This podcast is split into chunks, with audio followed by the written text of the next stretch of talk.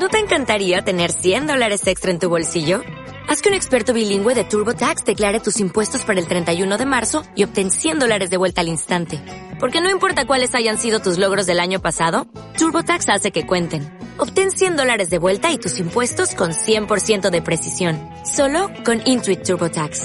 Debes declarar para el 31 de marzo. Crédito solo aplicable al costo de la presentación federal con TurboTax Full Service. Oferta sujeta a cambios o cancelación en cualquier momento. Muy buenas a todos, estamos de vuelta con Balones a Will. Empezamos eh, segunda temporada, eh, espero que sea eh, tan entretenida para los que me habéis escuchado como la primera, interesante y, bueno, espero traeros muchas novedades que en ello estoy trabajando el poquito tiempo que tengo porque desde luego con estas con esta nueva normalidad el baloncesto y, coordinar un club y demás está siendo un poco un poquito bastante complicado la verdad pero bueno eh, creo que para lo que nos gusta siempre hay que sacar tiempo eh, es salud y, en ello estoy. Así que nada, anunciaros que estamos de vuelta y espero que, os guste este primer programa que, que tenemos.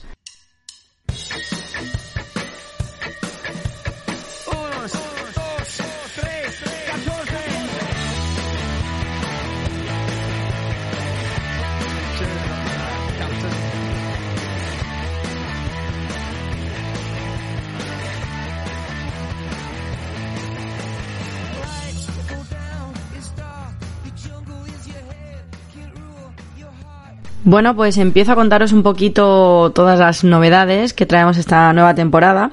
Y bueno, la primera sobre la que me gustaría hablar es que, bueno, todos los martes eh, me vais a poder escuchar en el programa de Al ritmo del aro de, los martes a partir de las 8 de la tarde, repasando toda la, jornada de, Liga Femenina 2, resultados, calendario.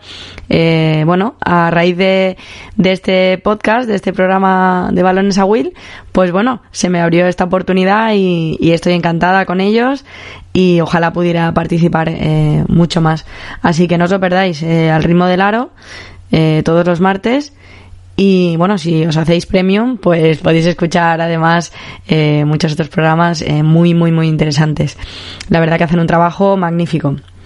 Y bueno, eh, hoy empezamos con una entrevista para mí muy especial. Todas lo son. todas son diferentes, pero bueno, la de hoy es con un gran amigo del que he aprendido muchísimo que sigo aprendiendo todos los días. Y bueno, no es otro que, Mario González. Eh, Mario fue mi entrenador en, Dos Hermanas. Yo antes, pues bueno, no. Sí había escuchado hablar de él, pero no lo conocía personalmente. Y bueno, ese año de que estuve con él en Dos Hermanas, él fue mi entrenador en, en Primera Nacional. Eh, bueno, eh, tuve la oportunidad de aprender mucho de él y, bueno, no quería dejar de, entrevistar a, personas tan, tan especiales. Eh, vamos a hablar un poquito de, Mario, ¿vale? Y lo que podemos destacar de él. Y bueno, Mario es formador desde los 16 años. Lleva 23 eh, años dedicados a entrenar a, baloncesto. Eh, se dice pronto, 23 años. hizo el curso de entrenador superior en el año 2014 y bueno, pues a partir de ahí ha entrenado en dos hermanas, en Cajasol, en diferentes categorías. Actualmente es director técnico en el Club Baloncesto Calat y, entrenador de, de minibásquet. Además de eso es eh, formador de entrenadores por la Escuela de la Federación Andaluza desde 2014 también y ha sido integrante de numerosos cuerpos técnicos de selecciones provinciales y, andaluzas, eh, habiendo podido disfrutar de, una plata en 2018 y un bronce en 2019 en, en campeonatos de España. Aparte de eso, Mario también es padre, es marido y es profesor. Eh, bueno, eh, me gustaría saber, eh, Mario, cómo puede llevar a cabo tantas cosas y, y todas también. Eh, así que nada, Hoy con nosotros el gran Mario González.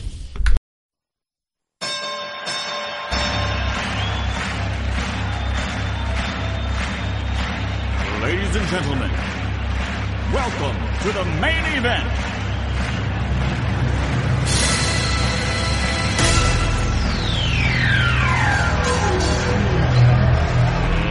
Let's get ready to rumble!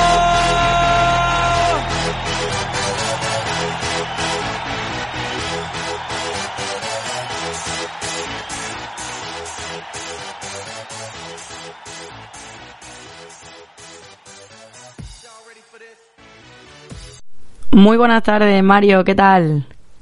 ¿No tuvo este inicio de, de temporada tan, tan diferente?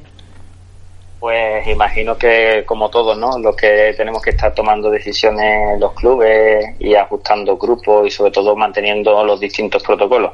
Es un poco caótico, pero bueno, al final impera las ganas de sacar adelante lo que es nuestro deporte, ¿no? Por supuesto. Eh, miramos además las noticias, las diferentes publicaciones de los diferentes medios. La tasa de contagio en un deporte controlado como el nuestro es mínima mínima. Entonces, bueno, hay que seguir defendiendo el baloncesto y evidentemente haciendo todo lo posible para mantener la actividad. Ojalá, ojalá y podamos volver a la mayor normalidad posible, ¿no? Porque de esto de los campos vacíos, de entrenamientos que hay que parar y la verdad que está siendo un poco complicado, pero ojalá pronto podamos volver a, vernos, abrazarnos, ¿no? Y, que todo sea lo más normal posible.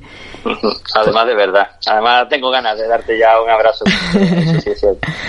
bueno, pues vamos a empezar un poquito echando la vista atrás, ¿vale? Y volviendo un poquito a tu pasado, eh, si no me equivoco, tú también fuiste jugador en tus inicios, ¿no? Y me encantaría pues que me contara eh, un poco cómo fue, cómo fueron tus inicios y alguna anécdota que, que tú recuerdes como tu etapa de jugador. A ver, yo me considero eh, que he sido un jugador muy normal, ¿no? Eh, evidentemente, al paso de los años he tenido la suerte de entrenar pues muchísimos, muchísimos, muchísimos más eh, jugadores y jugadoras más buenos de lo que fui yo. Pero bueno, es verdad que fui un jugador disciplinado, me era muy muy consecuente ¿no? con lo que se trabajaba e intentaba aprender ya desde pequeño de, los buenos entrenadores que, tuve evidentemente. Como anécdota, pues, a ver, sí me pasó una vez que fue de las pocas veces que, que no seguí las directrices quizás directas del entrenador en un partido de lo que era Primera Andaluza que es como primera nacional ahora. Yo era cadete y tenía suerte de subir con, el primer equipo. Y bueno, estábamos en los últimos minutos en los que todo eran faltas, ¿no? Para, para jugar tiros libres, eran ventajas cortas. Y claro, las faltas eh, quería nuestro entrenador que se las provocasen a nuestro mejor jugador en ese momento, ¿no? Era un veterano. Y yo no sé cómo me las apañé, pero realmente el que salía a recibir era yo y recibí todas las faltas. y nada, eh, mientras se echaba las manos a la cabeza, pues metí 18 de 18 en tiros libres ese día. Creo que ha sido mi único éxito como jugador. No puedo contar ningún otro porque solamente recuerdo ese. Pues me parece muy, muy, un éxito muy importante, ¿eh? porque es una cosa que a mí me lleva ya por la calle de la amargura, los tiros libres fallados. sí, e, eso es cierto, que, que se trabaja poco porque normalmente, y yo en tono de mea culpa, ¿no?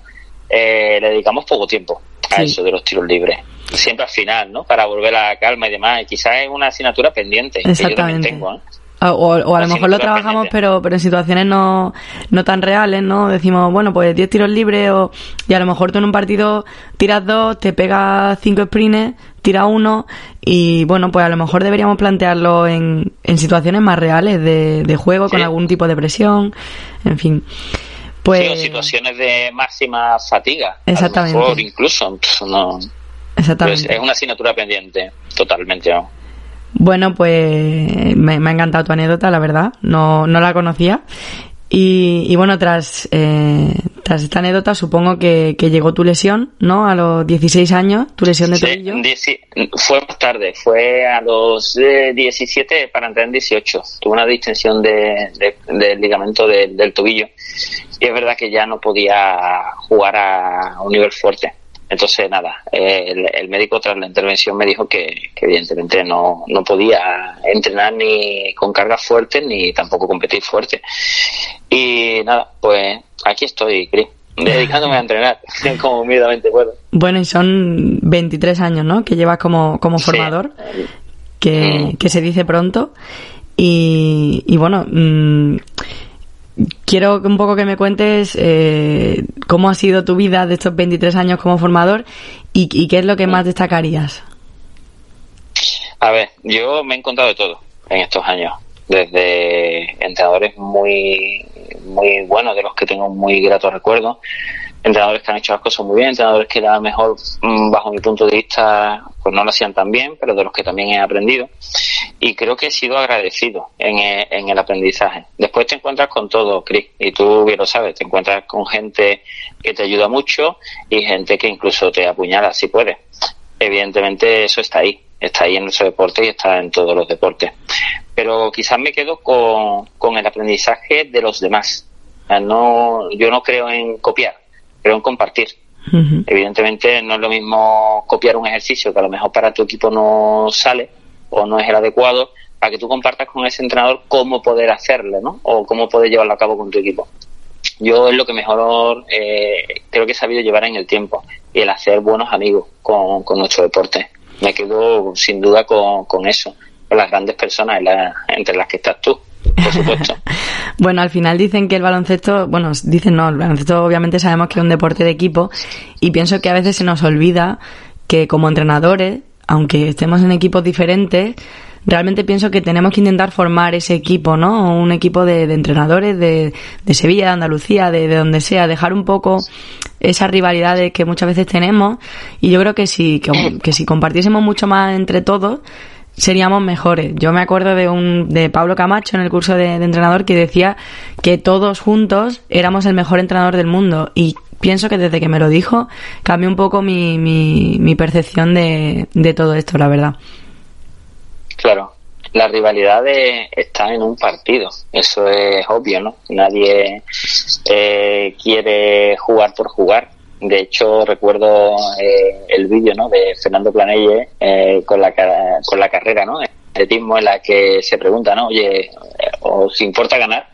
Y todo el mundo ahí, ¿no? Diciendo lo que queremos oír, ¿no? Ganar no importa. Y de repente pone el vídeo, hacemos apuestas allí en medio de la clase y todo el mundo eh, pegando puñetazos a la mesa para ver si el corredor que había elegido ganaba, ¿no? Al final la rivalidad está ahí pero lo que queda fuera, lo que queda fuera es la cerveza de después, el, charlar un rato después del partido, el conversar. Eh, está claro que, al final te quedas con eso. Por supuesto.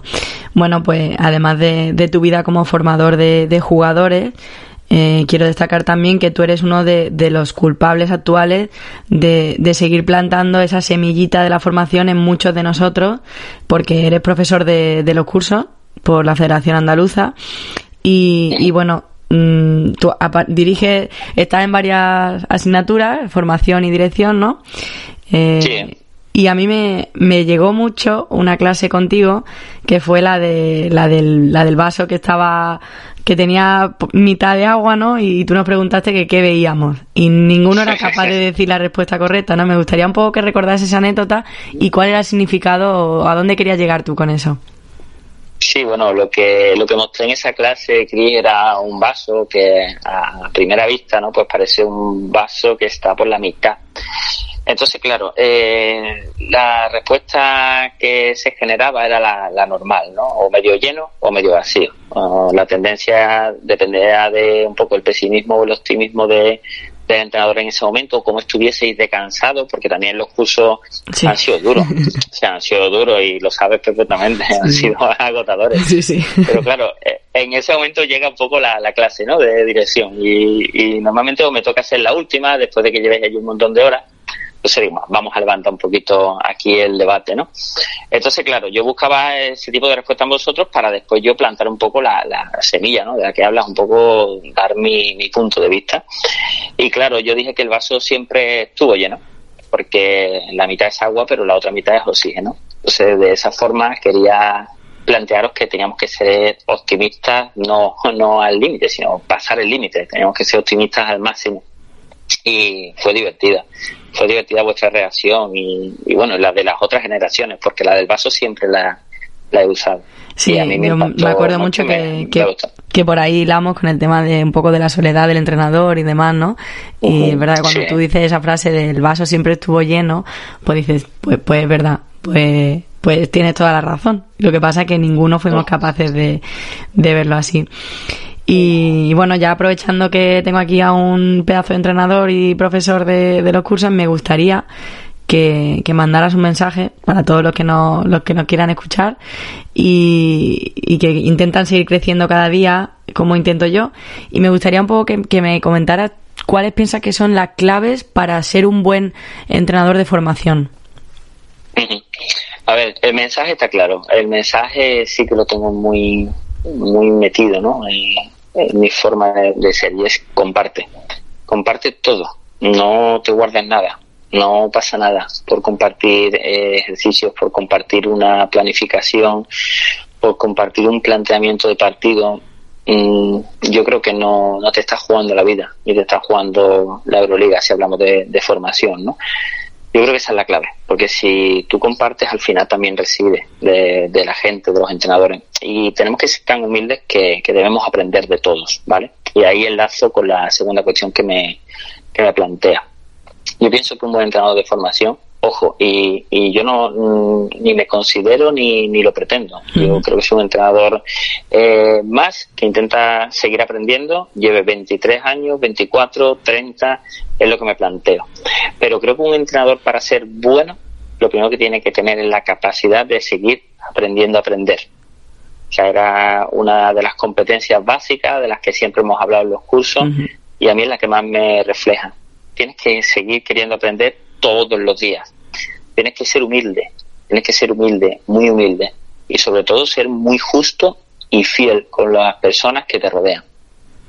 Son las tres claves. me parecen tres claves fundamentales y a la vez me parecen muy complicadas. Muy complicadas porque aunque tú pretendas seguir aprendiendo siempre, ¿no? Eh, a veces llega un momento que dices, tío, yo ya esto no, no llego o, bueno, eh, es muy complicado porque nuestro deporte está constantemente cambiando, cambiar normas, eh, bueno, no tiene nada que ver el baloncesto de hace 30 años con el de ahora, ¿no? Entonces, pillamos mucha, mucha cosa y luego es muy difícil, muchas veces ser fiel a tus valores, yo lo intento, pero es verdad que cuando, pues tú, tú que estás llevando un equipo mini, pues te encuentras delante ese tipo de triquiñuelas que nos encontramos. Supongo que sabes de lo que te hablo.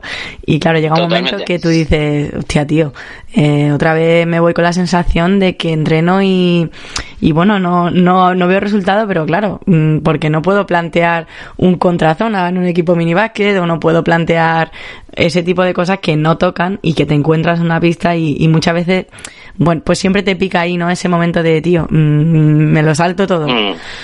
Pero... hay una premisa, Cris, hay una premisa clave, y es que eh, nosotros cobramos cuatro cifras. Como sabes que digo mucho, repito mucho, cobramos un dineral por, ser entrenador de formación, vamos, prácticamente nos cuesta el dinero, eh, las relaciones, nos cuesta todo, ¿no? Sí. Entonces, claro, eh, la premisa clara es que nosotros trabajamos para el jugador el que quiera trabajar para tener la medalla, que lo haga. Es lícito, eh, le aplaudimos, muy bien, enhorabuena, vete a un campeonato de Andalucía. Nosotros trabajamos para jugador y para jugadoras. Nosotros tenemos que trabajar pensando en ellos, mm, en nuestra ética, en nuestra condición, ¿no? Todo lo que sea salirse de eso, pues bueno, el que quiera que lo haga y el que no, que no lo haga. Pero tenemos que trabajar por y para, para ellos, que mejoren, siempre siempre. Bueno, pues además de, de, todo lo que hemos hablado, creo que nos queda hablar de una pequeña parte de, o una pequeña, no, una gran parte, ¿no? De, tu vida, que es el tema de, de los campeonatos que has podido vivir en el cuerpo técnico como seleccionador andaluz, ¿no? Como ayudante de selecciones. Sí, sí. Y me encantaría hacerte tres preguntas respecto a esto. Y una, y la primera sería que me destacaras el mejor momento con una selección andaluza. Buah, el mejor momento. Pues podría describir dos, ¿vale? La primera vez que, que tuve que sentarme el primer año a seleccionar, estuve con Rafa San y con Celes, esa sensación, ¿no? De tener que seleccionar a un grupo de, jugadores, ¿no? Y tú pensar que no eres nadie realmente para, para condicionar, ¿no? Que si un chico está o no está, eh, pero realmente te das cuenta de la importancia que, que tiene eh, ese tema, ¿no? En ese momento, cuando estás haciendo una preselección de 16, 18, dependiendo del corte, y, y tienes que fijarte en cada detalle. Esa sensación fue increíble. Después la siguiente fue el segundo año. El segundo año eh, estuve en el cuerpo técnico con Rafa San y con Javi Montañez eh, que bueno, la verdad es que era un aprender diario, ¿no? También con, con ellos y además ahí se, se entabló una magnífica amistad. Y recuerdo eh, el preparatorio que hicimos en Madrid, eh, que fue espectacular. hicimos un torneo en Madrid espectacular. Después vino el Campeonato de España, que tuvo momentos increíbles, como el último partido para obtener el bronce. Y aunque parezca increíble, el mejor momento fue la semifinal contra Madrid que perdemos. Perdemos, competimos contra jugadores hoy ya de talla reconocida, como Rubén Domínguez, que jugó con Madrid y acaba de debutar en ACB con estudiantes, o el propio Mateo Espanolo, que es una de las joyas ¿no? de, Real Madrid y con un futuro muy prometedor. Y nos medimos a ellos de igual a igual. Una selección humilde de chavales, de chicos de, de toda Andalucía, y fuimos un equipo, fuimos un equipo real, o sea, un equipo en todos los, sentidos. Ese partido que perdemos es el mejor momento, duro, pero a la vez el mejor, fue increíble. Pues me encanta, me encanta que elija, me encanta que elija ese momento porque no siempre los mejores momentos es cuando ganamos y la verdad que me encanta que hayas elegido ese, ese momento. Y me gustaría preguntarte, pues, con tantos entrenadores que has compartido banquillo, ¿no? ¿De quién has aprendido más?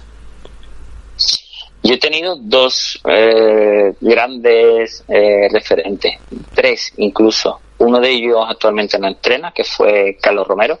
Tuve la suerte de, de, aprender muchísimo con él, sobre todo en mi etapa inicial, cuando el actual Betty Baloncesto era Caja San Fernando. Eh, fue un año muy, muy, muy, muy importante porque además fue el primer campeonato de España de clubes al que nos clasificamos, eh, que yo vivía como cuerpo técnico. También eh, querría mencionar a Fernando Planelle, que tuve la suerte de compartir banquillo eh, en numerosas ocasiones, pero en una muy especial en un campeonato de Andalucía, en la que voy de rebote porque su, su delegado no puede ir y él, bueno, él contaba conmigo, confiaba en mí y termino creo que haciendo una labor importante en el staff técnico.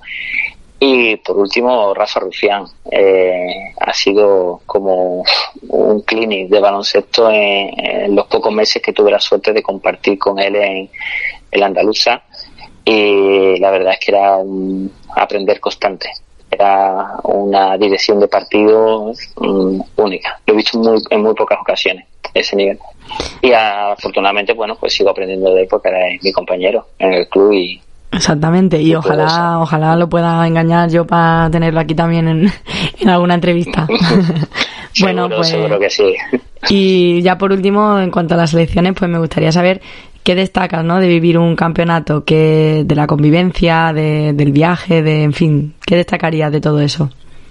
Bueno, nosotros tuvimos la suerte, ¿no? De, tenía un grupo humano magnífico en todos los niveles, no solamente en nuestro, lo que era nuestro bloque, nuestro cuerpo técnico, sino el cuerpo técnico de, las otras selecciones. Aquello, cuando se ve desde fuera, no se valora. Eh, cuando se vive desde dentro, te das cuenta de que se crea una pequeña familia en meses muy intensos y te das cuenta que incluso seleccionadores de otras selecciones que no están implicados en ese campeonato, como por ejemplo pues te muestran todo su apoyo, van a muerte con vosotros, eh, es increíble. Entonces esa, esa unión es muy difícil de explicar o entender desde fuera, pero desde dentro se vive con una intensidad máxima. Y después a destacar pues los nervios de, de cada partido, las noches de scouting, es lo más cerca que yo he vivido del mundo profesional, porque la verdad es que es increíble el nivel de, compromiso de los jugadores, del oficio, de la dirección técnica, en este caso Hugo, que era nuestro director técnico, nuestros compañeros, todo, era una implicación máxima, máxima en un tiempo muy reducido al que está sometido a una fuerza, a una presión, a, a un disfrute increíble. Qué maravilla. Me encantaría alguna vez poder vivirlo porque creo que bueno, los campeonatos, los campus son cosas, como tú dices, que se viven con mucha intensidad, que unen mucho. Y, y, bueno, como has dicho tú, siempre lo más importante es compartir y creo que en esos campeonatos es cuando más puedes compartir porque te toca convivir eh, siempre con, tu, con tus compañeros. Y, y bueno, me parece maravillosa la experiencia, Mario, y, y nada, estamos llegando ya al final de, la entrevista. Te tengo que hacer la última pregunta. Y bueno, te la explico un poquito por si no, por si no nos has escuchado antes, que yo sé que sí, pero bueno. Eh, nada, me gustaría preguntarte, pues, ¿quién es tu Will? Mi programa se llama Balones a Will. Hoy tú eres mi Will, eres la persona a la que yo le estoy pasando todos los balones de final de partido. Y me gustaría saber quién es tu Will en la vida, en el baloncesto, en fin, en, lo que tú decidas. Bueno, mi, mi Will, eh, en ese sentido, ¿no? Por complicidad, por unión y demás, eh, ya no está presente. Era mi abuelo y sin duda le hubiese dado la última bola a él. Qué bonito. Eh, a, día de, a día de hoy eh, lo sigo echando de menos. Él fue un referente, evidentemente están mis padres, mi mujer, mis niñas, mi familia, pero daría lo que fuese por poder pasarle una bola y, dársela a él. Daría lo que fuese por verlo otra vez más. Pues nada, seguro que, que le llegará esa bola y seguro que él te, te, cuida muchísimo y está contigo ahí siempre. Así que Mario, muchísimas gracias. Me quedaría hablando contigo muchísimo rato más, pero ya sé que los dos estamos un poco liados. Pero bueno, espero que pronto volvamos a repetirlo, ¿eh?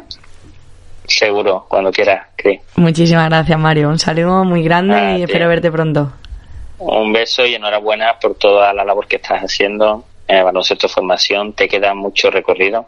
Sabes que eres una de mis grandes apuestas a nivel personal, a nivel deportivo. Creo que tienes una proyección increíble y tienes un talento único a nivel deportivo y a nivel personal. No, que al final me vas a hacer llorar. Mm, es la verdad. Lo sabes tú y lo saben tus padres. que ella se lo dije. Muchas gracias, Mario. Un beso enorme y espero que podamos vernos prontito. Perfecto. Muchos besos, Boca. Hasta ahora.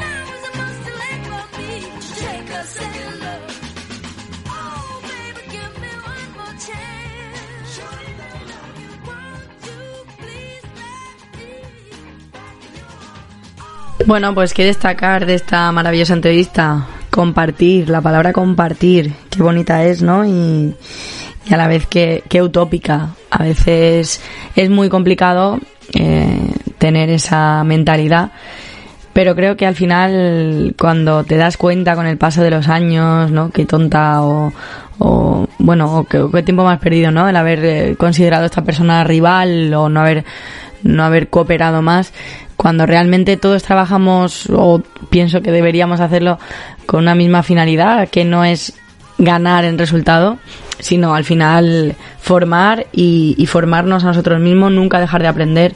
Qué importante, ¿no? Todo eso que nos ha, que nos ha dicho Mario. Y, bueno, como lo digo, como lo he dicho antes, a la vez qué difícil.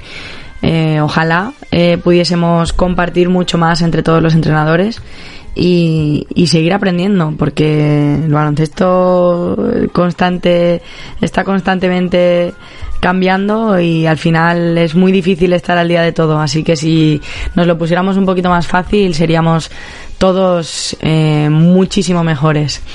Así que nada, muchas gracias Mario por, por este ratito, por esos consejos y espero que, que nos escuchen muchos entrenadores eh, formadores como tú y, bueno, y el que no tenga tanto esa idea, pues que le haga un poquito eh, reflexionar, que, que también eso es maravilloso.